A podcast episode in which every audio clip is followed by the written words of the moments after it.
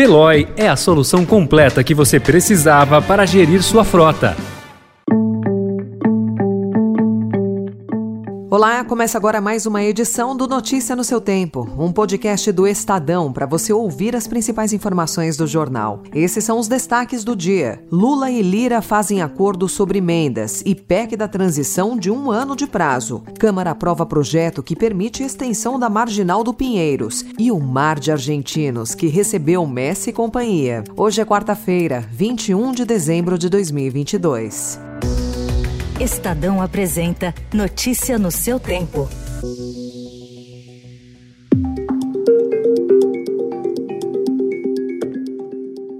Um dia após o STF ter derrubado o orçamento secreto, o presidente eleito Luiz Inácio Lula da Silva fechou acordo com o presidente da Câmara, Arthur Lira, que prevê 12,4 milhões de reais a mais em emendas individuais para cada deputado e 39,3 milhões de reais extras para cada senador. A negociação envolveu a promessa de Lira de garantir votos para aprovar no plenário da Câmara a PEC da transição. Pelo acordo, o governo eleito aceitou reduzir a validade da PEC de dois para um ano. O acerto de Lula com o Centrão prevê que dos 19,4 bilhões de reais que eram originalmente reservados para as emendas do orçamento secreto em 2023, 9,85 bilhões de reais fiquem com o governo para custeio e investimentos e 9,55 bilhões sejam destinados às emendas individuais de deputados e senadores.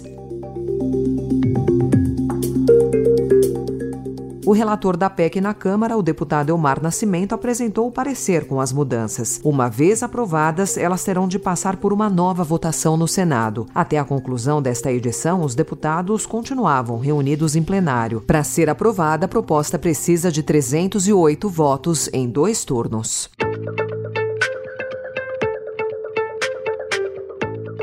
A Câmara aprovou no início da noite de ontem reajustes que variam de R$ 12.600 a R$ 15.400 sobre os salários de deputados, senadores, presidente da República e vice e de ministros de Estado. O projeto segue para votação no Senado.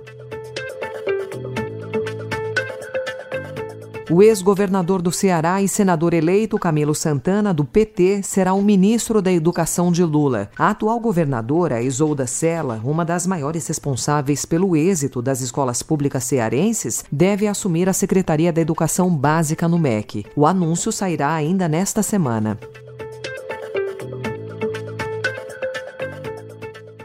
E Lula vai receber a segunda negativa para o comando do Ministério da Indústria, Desenvolvimento e Comércio Exterior, que foi extinto na gestão de Jair Bolsonaro e que será recriado em 2023. Segundo apurou o Estadão, Pedro Vonchovski, presidente do Conselho de Administração do Grupo Ultra, decidiu não aceitar o convite. De acordo com pessoas próximas ao empresário, a negativa tem relação com a falta de convergência com as ideias econômicas do novo governo.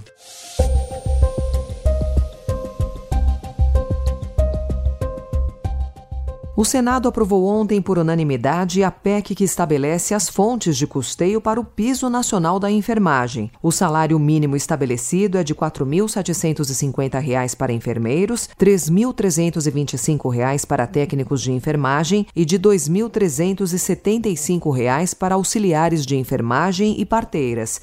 O texto agora segue para promulgação.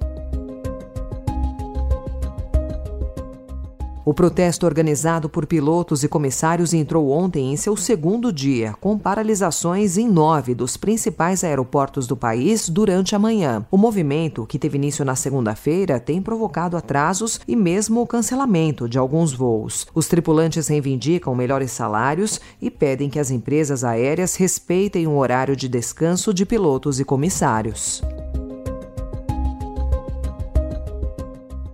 A Companhia Rio Grandense de Saneamento foi privatizada por 4 bilhões de reais em leilão com proposta única da EGEA ontem. A operação com a empresa gaúcha é a primeira privatização de uma companhia estadual de saneamento desde a aprovação do novo marco legal do setor.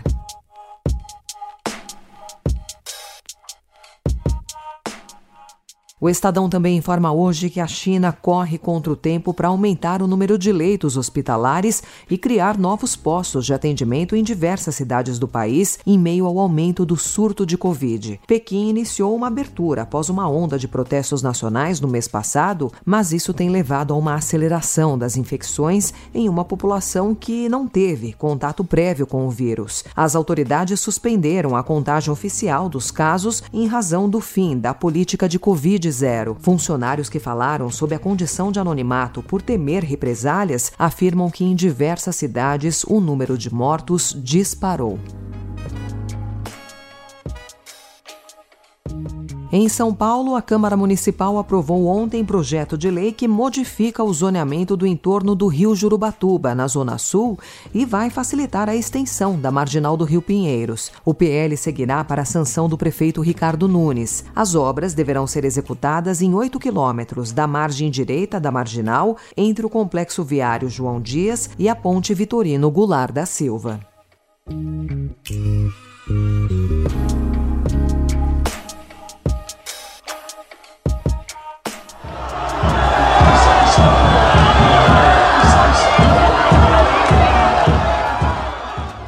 Quase 5 milhões de torcedores tomaram as ruas de Buenos Aires ontem para receber a delegação da seleção argentina.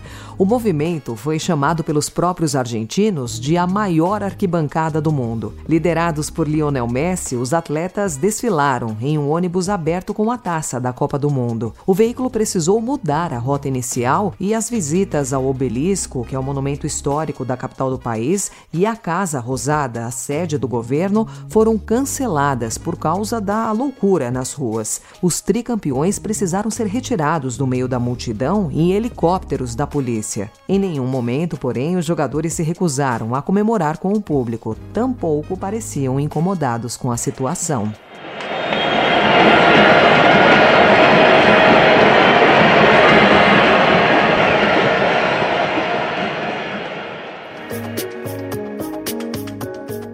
Essa foi mais uma edição do Notícia no seu tempo, com apresentação e roteiro de Alessandra Romano, produção e finalização de Felipe Caldo. O editor de núcleo de áudio é Manuel Bonfim. Obrigada pela sua escuta até aqui e até amanhã. Você ouviu Notícia no seu tempo.